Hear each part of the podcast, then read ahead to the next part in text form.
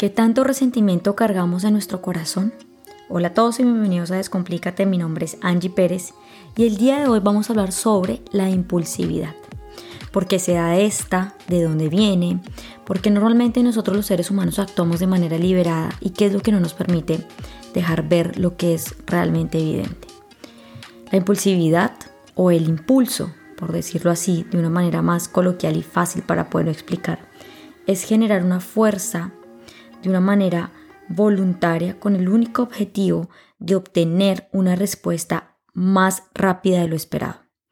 Cuando nosotros empezamos a actuar de esa manera es porque por lo general nosotros nos estamos dejando llevar por nuestras emociones, las emociones más intensas que vivimos, las que consideramos que nos causan un daño. Pero estas, por lo general, son esas emociones que catalogamos como negativas, como la frustración, el resentimiento, la ira y el odio.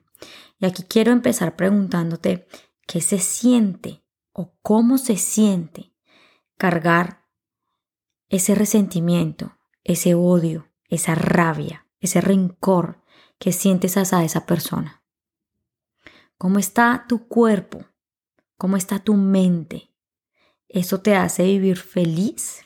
Tú te sientes cómodo, cómoda con lo que estás viviendo y sintiendo, esa es la vida que tú realmente quieres vivir.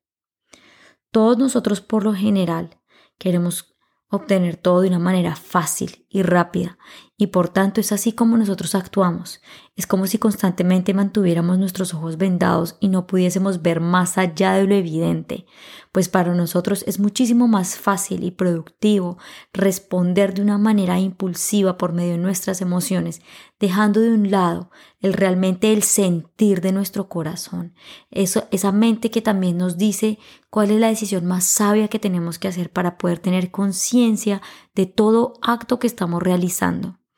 Para nosotros es bastante sencillo responder, herir, fijarnos siempre en el otro, señalar, juzgar, cuestionar al otro sin darnos cuenta que posiblemente ese otro está así como tú, está actuando de una manera también vendada, que posiblemente está cargando algunas emociones que no nos están dejando ser feliz, que nos está movilizando hacia una conciencia diferente, hacia querer entender su vida desde una perspectiva completamente distinta a lo que la viene viendo. Cuando nosotros actuamos de esa manera impulsiva, nos estamos dejando llevar por nuestras emociones y estamos permitiendo que éstas hagan de nosotros las suyas. Por tanto, muchas veces nosotros reaccionamos de una manera que nos desconocemos y decimos y nos arrepentimos. ¿Por qué yo hice esto? ¿Por qué actué de esta manera tan deliberada? Me arrepiento. Me siento mal por estar haciendo esto que hice porque causó un daño a las personas que están cerca a mí, a las personas que amo, a las personas que aprecio y que me han enseñado muchísimo en mi vida. Yo sé que en ocasiones es difícil pedirte que perdones a las otras personas, pero ¿qué sería lo más complicado?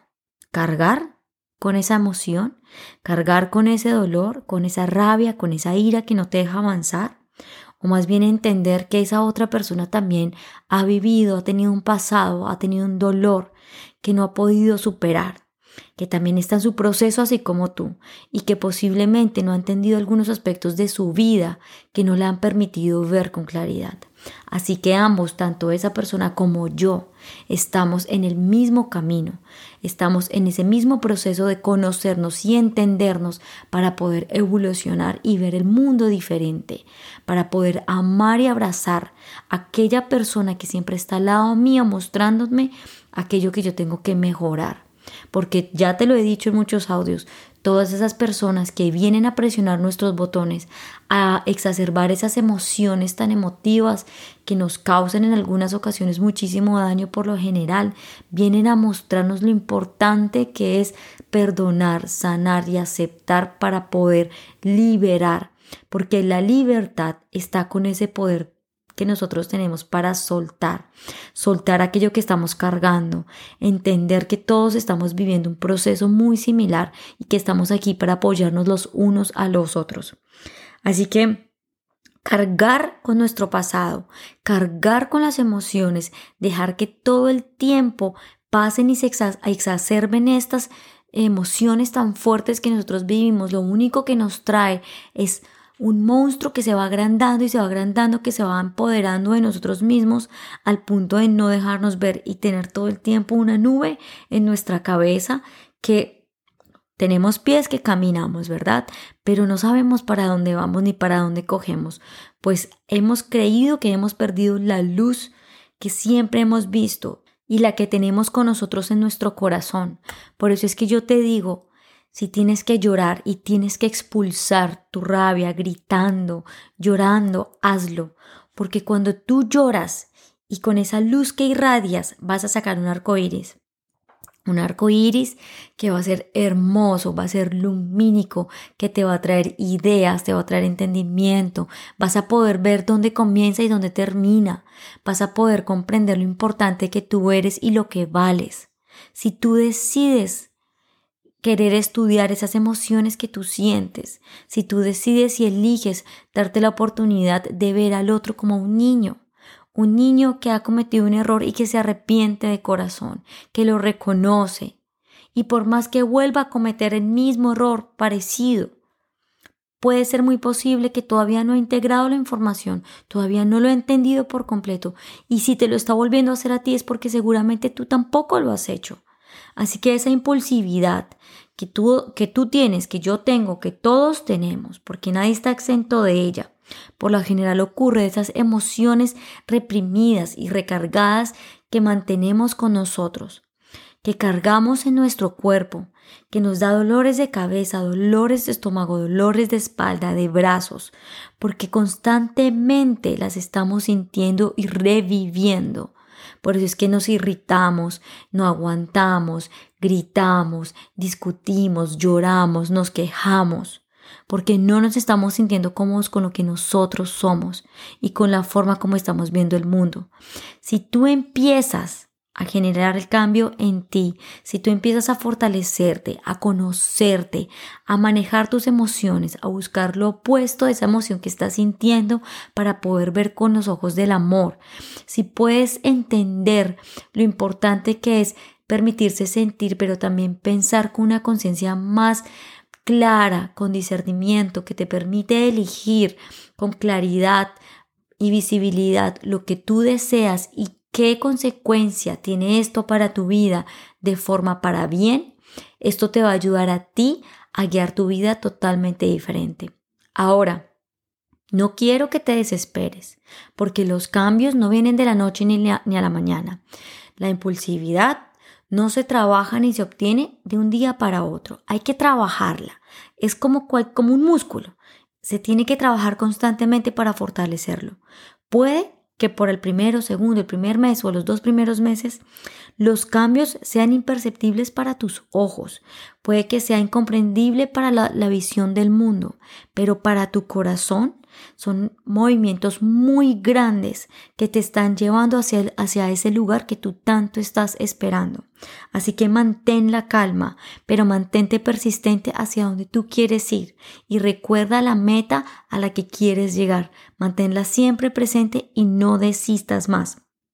Así que tú me preguntarás, pero entonces, ¿cómo hago yo para empezar a trabajar mi corazón, empezar a entender que puedo hacerlo de manera opuesta y enseñarme a mí mismo a actuar desde el amor.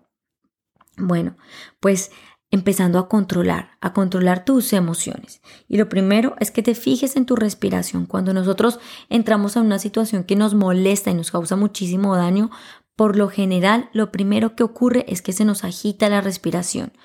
Empezamos a actuar o a respirar de una manera bastante acelerada al punto que abrimos nuestra boca y empezamos como a entrar a un estado de pánico. A veces nos da mareo de la ira que nos da.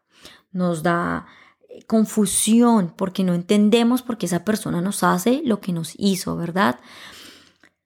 Pero aquí lo primero que hay que, que darse cuenta es cómo está tu respiración. Está agitada, está más calmada. Y si está agitada, entonces trata de cerrar tu boca y trata de controlar tu respiración para que puedas relajarte, bajar la tensión y empezar a tomar una decisión más sabia que se dirige hacia el camino del amor y hacia donde tú realmente quieres llegar. Porque al final yo sé que todos queremos llegar a esa paz y tranquilidad que tanto estamos buscando y que tanto decimos que queremos llegar. Segundo, es importante que cuando tú respires pienses lo que quieres soltar, tu inseguridad, tu miedo, tu forma de controlar. Y en cada exhalación, suelta, suelta todo pensamiento que se te venga, que quiero hacerle esto, quiero hacerle daño, suelta con cada exhalación, suelta el pensamiento, deja que se vaya, observa cómo a través de tu nariz sale. Permítete soltar, estirar tu mente para que poco a poco vaya saliendo por medio de la respiración eso que tanto te causa daño. Segundo, es importante que te fijes en los pensamientos que vienen, porque esos pensamientos por lo general vienen ligados a tu respiración y si trabajan juntos te van a ayudar a liberar.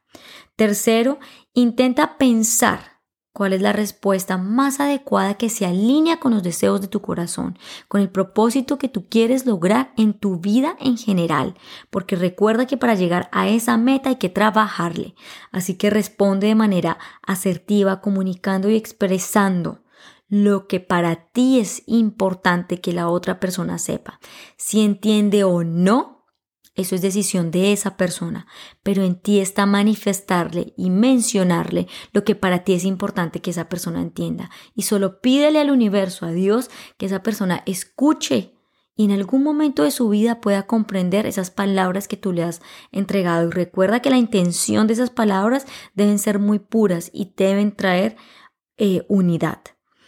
Cuarto, actúa siempre de manera opuesta.